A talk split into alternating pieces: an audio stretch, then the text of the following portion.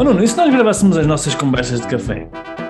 Oh pá, ia ser muito fixe, porque é cada parboice que sai daqui. Pá, nem é tarde nem é cedo, vamos a isso. Conversas de café de um empreendedor online. Devaneios e reflexões sobre e-commerce, empreendedorismo, marketing digital e desenvolvimento pessoal e alguma parvoíça à mistura. Rui, sabes uma coisa Hum, curiosa? Acho eu que é curiosa. diz-me lá. Um insight que eu tive, que é uma loja online não serve para rigorosamente nada. Como assim? Nós andamos aqui a dizer à malta que uma loja online que é fixe e tu estás a dizer que não serve para... Epá, é assim, uma loja online per si não serve para nada. Hum. Agora, uma loja online que vende já serve para qualquer coisa. Ah, ok. Sabes que isto, isto é daquelas constatações óbvias, só que epá, eu senti muita necessidade de falarmos sobre isto. Eu, nos últimos tempos, até porque eh, nós estamos agora também a lançar as nossas eh, novas turmas de mentoria, tenho tido a oportunidade de falar com muitos eh, responsáveis de lojas online.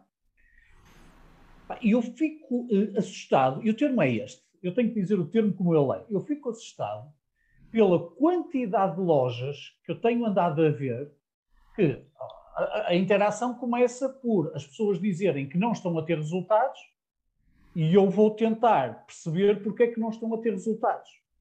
E a primeira constatação que eu tenho, que é, é demasiado eh, básica, mas é o que é, torna-se ridículo tão básica que é, que é esta constatação de há lojas online e depois há lojas online preparadas para vender.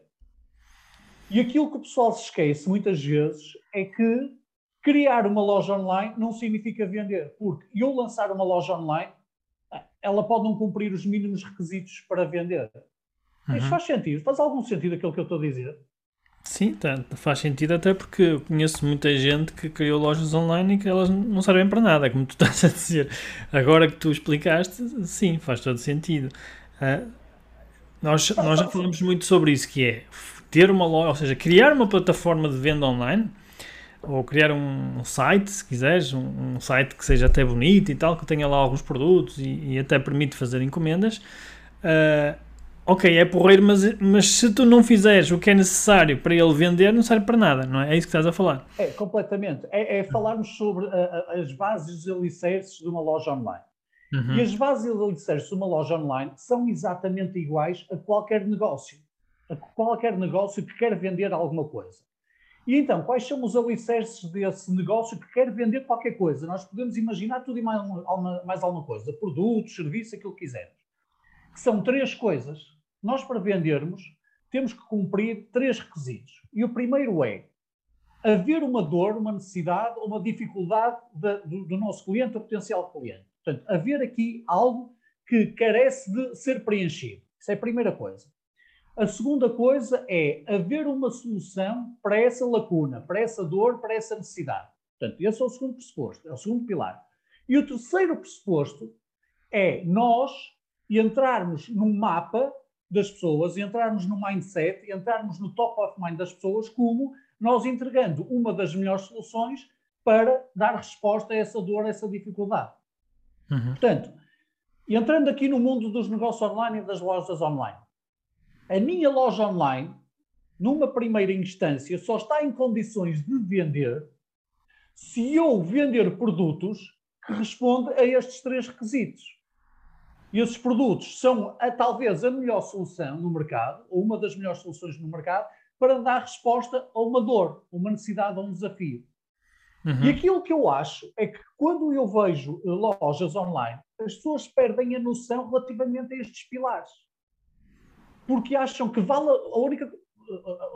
O ponto de partida é colocar produtos, colocar produtos, colocar produtos, e eles per si vão ser comprados, Sim, sem nenhuma razão aparente. sim. Eu, eu, eu acrescentaria aí um- uma, uma variável que, que, no fundo, não é acrescentar, é, é algo que tem que acontecer, que é, é comunicação, ou seja, a, a comunicação que nós fazemos da- dessa, dessa solução. Tu disseste uma coisa que é sermos uma, uma solução top of mind, não é? Para as pessoas. Às vezes, às vezes, nem é preciso sermos uma solução a melhor do mundo. Às vezes temos é que ser bons a comunicar essa solução. Portanto, eu, eu acrescentaria essa variável, digamos assim, porque... Sim, faz, faz todo sentido, sabes porquê? Porque às vezes eu pergunto às pessoas, olha, porquê é que eu hei de comprar na sua loja? Uhum. Porquê? Dê-me aqui uma, duas outras razões. Bem, no, no, no, início, aquilo que eu ouço é. Ah, as pessoas a pensarem: porquê é que eu hei de comprar na loja? Começam a pensar, começam a pensar, como se fosse a primeira vez que estivessem a pensar naquilo. Uhum. E depois começam a soltar algumas respostas, começam a soltar algumas razões, alguns argumentos, e alguns argumentos bem válidos. Uhum. E depois eu só digo isto, que tem a ver com essa questão que tu estás a falar da comunicação. Eu só digo isto, mas espera aí, daquilo que me está a dizer agora, o que é que eu posso ver na loja online? O que, o que é que, daquilo que me está a dizer onde agora, é isto, é? que é que, onde é que está isto? Onde é que está, onde é que nos, seus está, anúncios, onde é que está representado? nos seus anúncios? Onde é que isto está? Na sua estratégia de email marketing, onde é que isso está? Se eu entrar agora na loja e começar a ver a informação que tem na loja, onde é que está essa informação? E não está. Não está. E não está. Portanto, muitas vezes, as razões pelas quais eu hei descansar a minha cabeça para eu sentir uma uh, confortável decisão de compra naquela loja, as razões não existem. Yeah. Se É as razões não existem, como é que eu hei de comprar? Sim, sim, é engraçado que eu estava aqui a pensar numa, numa analogia, numa comparação que é, nós às, nós às vezes, não, não- de certeza que isto acontece com toda a gente, que é, às vezes há, hum, entre as equipas, ou até na- nas famílias, às vezes há tipo mal entendidos, não é?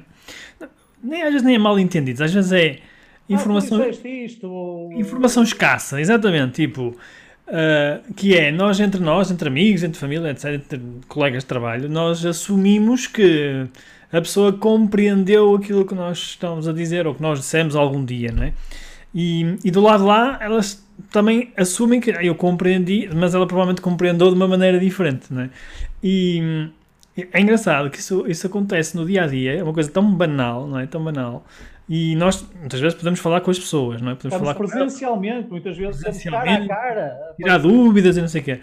Ah, é incrível como é que as pessoas não se lembram que isso acontece muito mais no online, porque nem sequer pode estar a falar com as pessoas. Não, Ou seja, nem sequer pode estar a interagir com elas. Ah, e isso é uma analogia engraçada, porque se isso acontece quando nós podemos falar com, com as pessoas e ainda assim surge, ah, como é que se diz, é, ah, perdas de comunicação, até há um filme que, como é que se chama, era o Lost in Translation, que é as pessoas que, que, que, não se, que se perde ali alguma informação Sim, por causa sim, da tradução, não é? É incrível como é que as pessoas, sabendo que isso acontece na sua vida, elas pá, nem se lembram que num site a pessoa não pode falar com ela. Aquilo tem que ser 10 vezes mais claro do que se fosse falar com a pessoa diretamente, não é? Com a agravante que quem nos visita, quem visita as nossas lojas, dá-nos 3, 4, 5, 6, meia dúzia de segundos. Depois, Pois. se não tem a resposta às suas perguntas, Já foi. já foi.